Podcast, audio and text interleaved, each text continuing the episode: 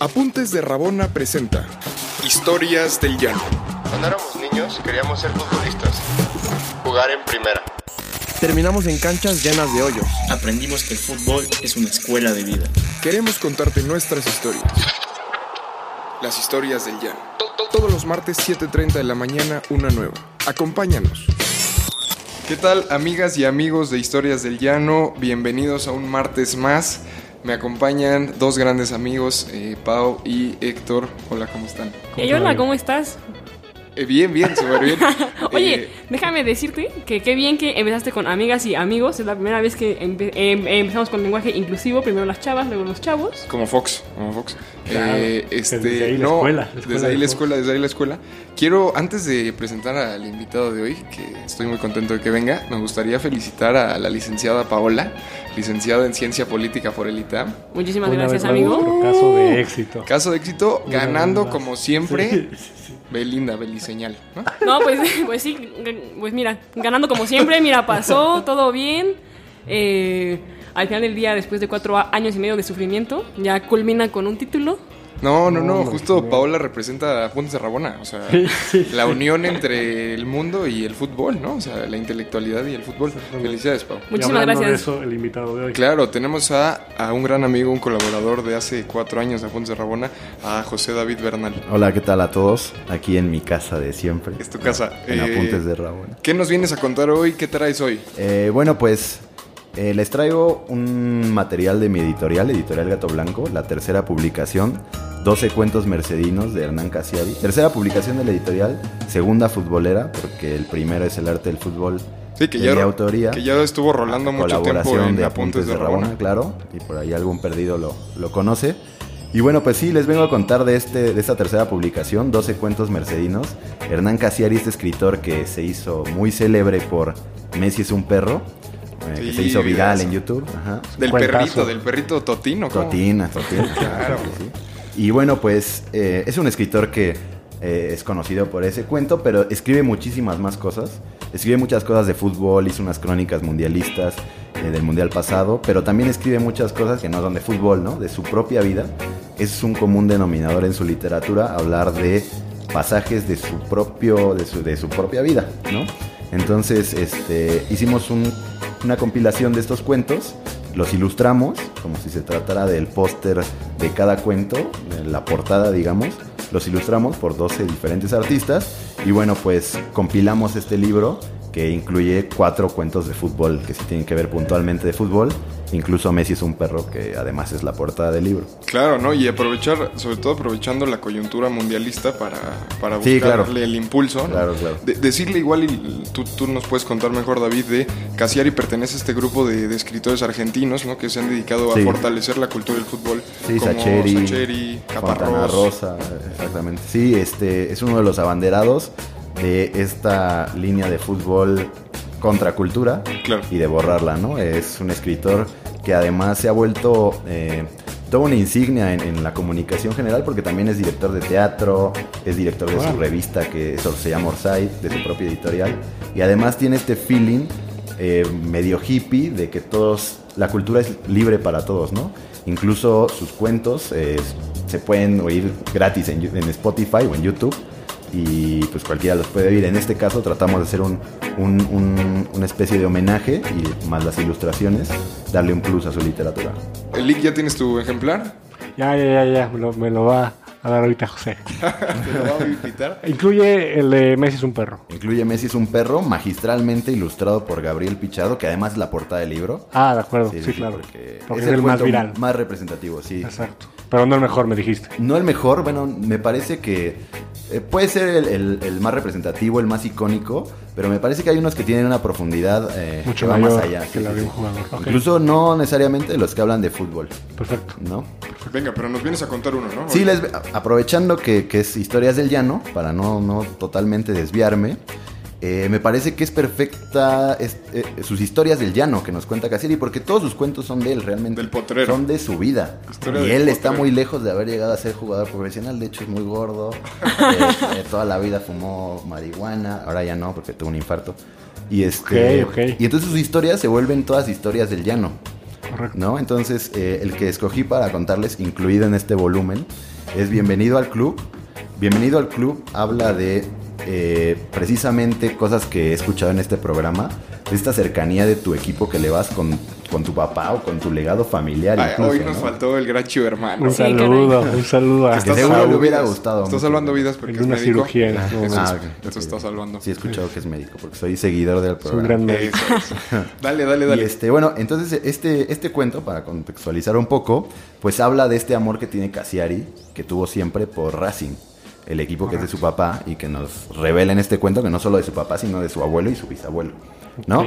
Entonces, bueno, otra de las características que me, que me gustan mucho de Hernán es que su literatura, al hablar de la vida cotidiana de cualquier persona, me parece que se humaniza mucho y nos hace partícipes a todos, ¿no? Me parece que todos podemos hacer nuestras sus historias y sus cuentos.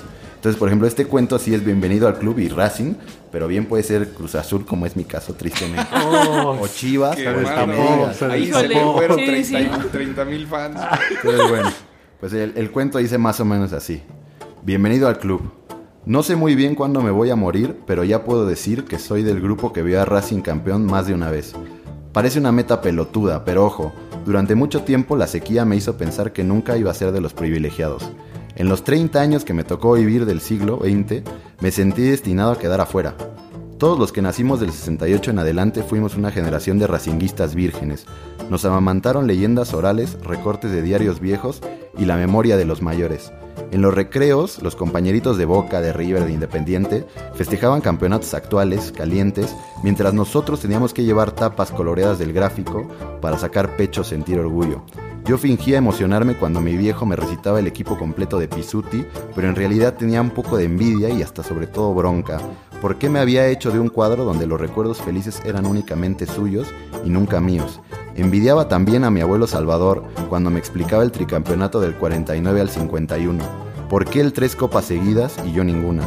Y envidiaba sin conocerlo a mi bisabuelo Pascuale, que vio completa la campaña gloriosa del amateurismo con aquellos siete torneos al hilo de 1913 a 1919 que nos dieron el apodo de la Academia. Los mayores me recomendaban estar orgulloso de mi racinguismo, pero ¿por qué? ¿De qué maravilla había sido testigo yo?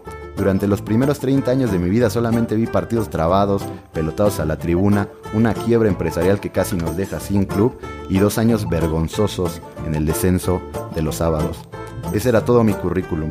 Fui un nene de Racing, un adolescente de Racing y un bolas triste de Racing, con un montón de historias ajenas y ninguna propia para contarle a mis hijos ni a mis nietos si alguna vez los tenía. Ellos, los mayores, lo habían tenido más fácil. Mi bisabuelo Pascuale llegó a Argentina en 1909 y lo mató una bala perdida en un corso mercedino en 1938, a los 45 años.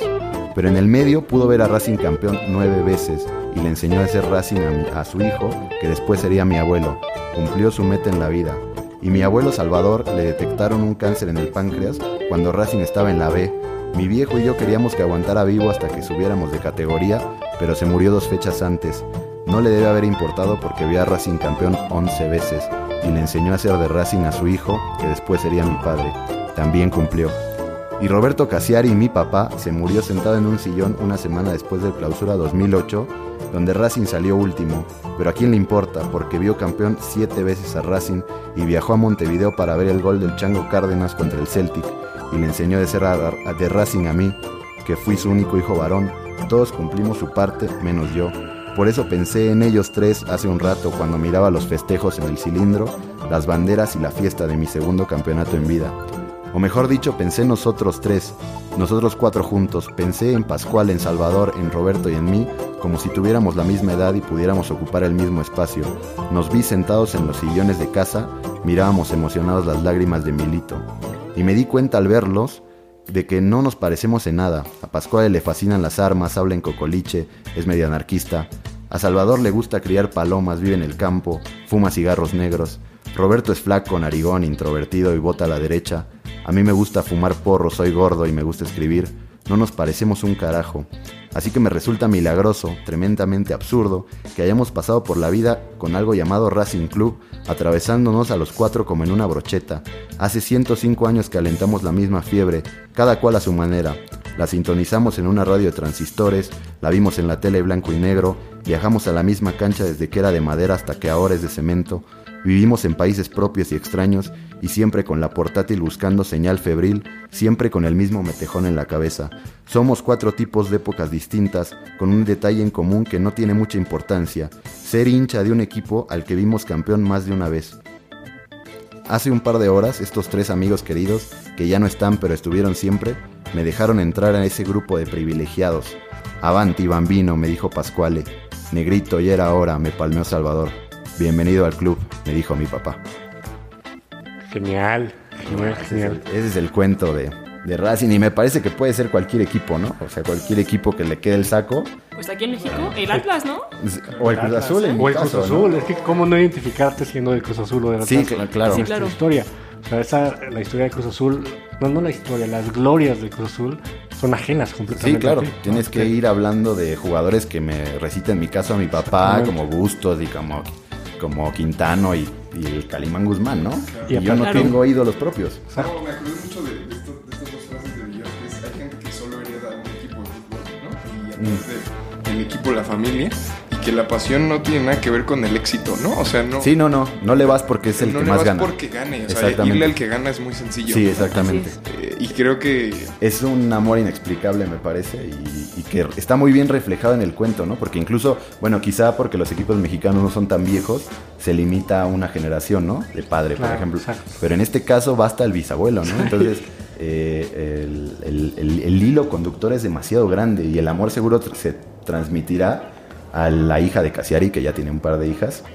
Y entonces me parece que es una historia del llano porque es lejos del fútbol profesional y cómo vives con la familia Claro. el fútbol de un amor a un cuadro, ¿no? Un equipo. sí, ¿no? El No, fútbol claro. como, como garante de identidad. ¿no? Exactamente. No, muchas gracias, muchas gracias por, por venir, No, gracias José. por el espacio. Cuéntanos este un poco otra vez dónde Sí. está la venta, cómo lo conseguimos. Eh, el libro está a la venta en, en- en la Ciudad de México, en el Péndulo, Sótano y en Futbología, la librería de fútbol. Y además en la, en la flamante tienda en línea del editorial pueden entrar a www.editorialgatoblanco.com. Claro. Ahí hay una sección de tienda en línea. Pueden checar este y los otros títulos que tenemos disponibles. Sí, también, también si en Apuntes de Rabona no les interesa, avísenos y lo, te ponemos Sí, claro. en contacto ahí con, con. José. ¿no? O rifamos unos o lo, lo que Eh, sea. el para que quiere se- el suyo gratis. Claro, claro. Quieren suyo gratis. Sí, sí, por favor, ¿no? Eso vine, por eso vine hoy. No, muchas gracias por No, venir. gracias, Diego. Eh, gracias por, por estar una vez más, muchachos. Nos vamos. Nos vamos, nos vemos próximo martes. Chao. Bye bye, feliz martes a Feliz todos. martes. Hasta luego. Licenciada. ¿Quieres más historias? Síguenos en todas nuestras redes sociales como Apuntes de Rabona para ver el mundo desde el fútbol.